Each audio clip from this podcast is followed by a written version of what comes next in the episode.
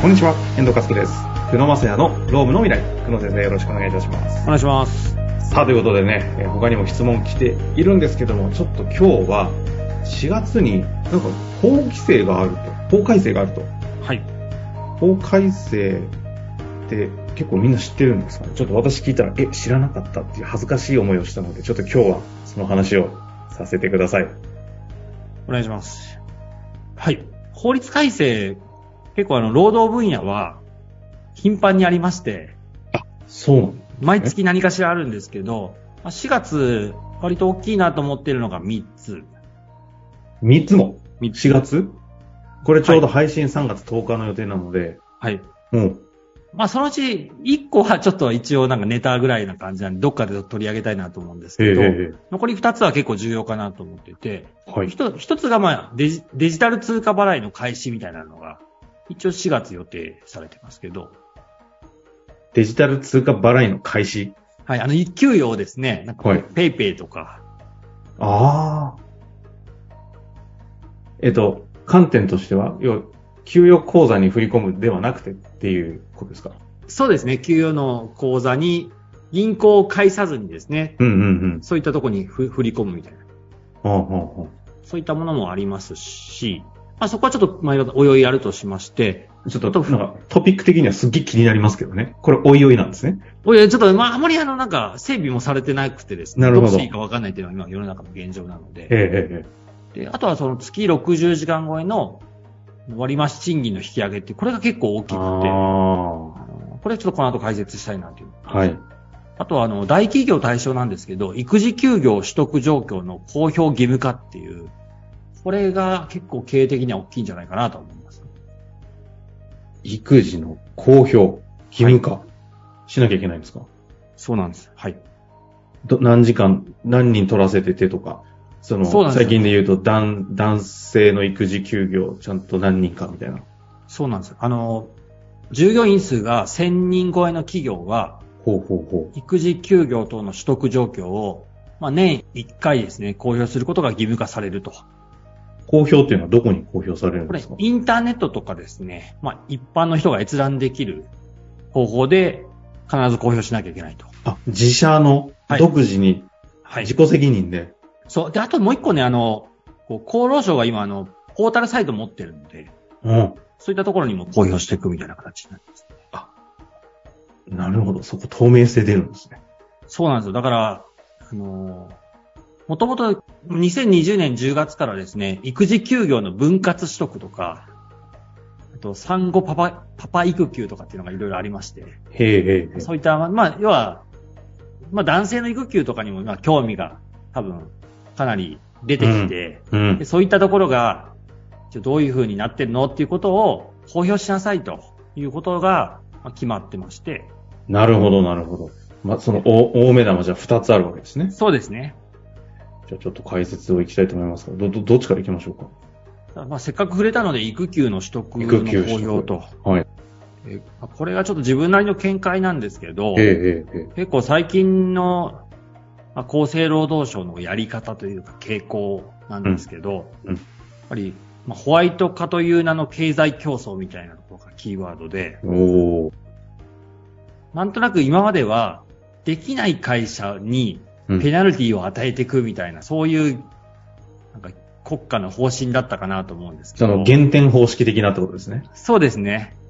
でまあ、それはそれでもうもちろん、こう重大なことに関してやっていくんですけど、ややっぱり育休とかって別に重、なんか、重大なペナルティで貸しづらいじゃないですか。はいはい。うんで、もうでもいろいろ水面下では、やっぱり取れないように、いろいろ嫌なこと言ったりとか、うんうんうん。なんかやっぱり妊娠してしまった人に、なんか会社として冷たく当たるって企業っていうのはまだまだ多いよねって話になってて、はいはいはい。で、今回のやっぱり、1000人超えの会社の公表っていうのは、どういう効果をもたらすかっていうと、いい企業、できてる企業がそうすると、ネットで公表しようっていう意識が働くんですよね。なるほどね。やっていくと、なんかそのスタンダード、国家全体のスタンダードが上がっていくんですよ。あだからそこで競争を起こさせるみたいな。あ。中小企業完全に置いてけぼりじゃないですか、その競争は。そうなんですよ。だからその大企業が、うちはこんなことやってるぞ、うちはこんな感じでいいいいよみたいなことやっていくうちに、もう働く人も、いや、大企業の方が絶対いいよねっていう話になるんで。いや、なりますよね。いや、男性育休取得率何パー超えじゃないと、もう働かない方がいい風潮とか出てくるわけですね、きっと。そうなんです。だからうちの中小企業もやってるよみたいなことを、あやっぱりそうすると力のある中小企業は自分たちも公表しようみたいな。まあ、そうかそうか。逆に言うとそうですね、確かに。そうするとやっぱり生産性低くてとか、もう慢性的に人不足の会社っていうのはもちろん育休とかの会社は結構ネガティブなので、なるほど。やはりその、そういう感じでこう、ふるいにかけていくみたいな感じなんで、こう、やっぱりホワイト化という名の経済競争っていうのを、まあ、引き起こそうっていう意思を、すごく感じるっていうのが、この法改正の、まあ、一つのポイントなんじゃないかなと。なるほどですね。まだ生産性の向上だったり、その経済競争、ここに全員が土台に乗っかんないと、それこそ社員定着下がったり、そもそも人取れないとかっていうところに思いっきりこう、影響が出てくるだろうっていう、実はきっかけになりそうな法改正だと。そうですね。だから世世論を本当にか変えようみたいな。だからあ結構インパクト僕はあるんじゃないかなと思ってて。いや、それは久野先生の見解聞かないと、その観点でこの法改正は見れないですね。そういうことなんですね。だから、やっぱり中小企業の経営者ってあの、いや、これ関係ないから政府って思っちゃうんですけど、ああ、うちから公表しなくていいぞと。そう、政府じゃないんじゃないかっていう、逆にこういうのの方が怖いなっていうのはあります。うーん、そういう見方なんですね。まあ、これが一つ。はい。でもう一つが、月60時間の残業代の割増賃金のり率が上がる？そうですね。あの、もともと今まで大企業はもうそうだったんですけど、まあ中小企業がですね、と、あの、4月1日からですけど、月60時間超えの残業の割増率が50%になります。今まで25%。25%。まあちょっと時給1000円の地域じゃ、もう1000円が最低賃金切ってるところもあるんですけど、ちょっと1000円が一番わかりやすいんですけど、今まで残業しますっていうとですね、あの、うん。まあ普通は1000円が1250円になったと思うんでうんすけど、これ60時間が、えーと超えたところからですね、1500円になります。1500円。結構なインパクトですね。結構なインパクト。なので、これ、まあ、もっと言うと経営的な観点からすると、あの、1.25を乗せられるわけじゃないですか。うんうん1250円が1500円にしても、この人に頼む、頼もうかっていうのを結構考えなきゃいけなくなる。ああ、いや、そうですね。その労働対価が、その投資対効果見合うかは、シビアにならざるを得ないですね。そうですね。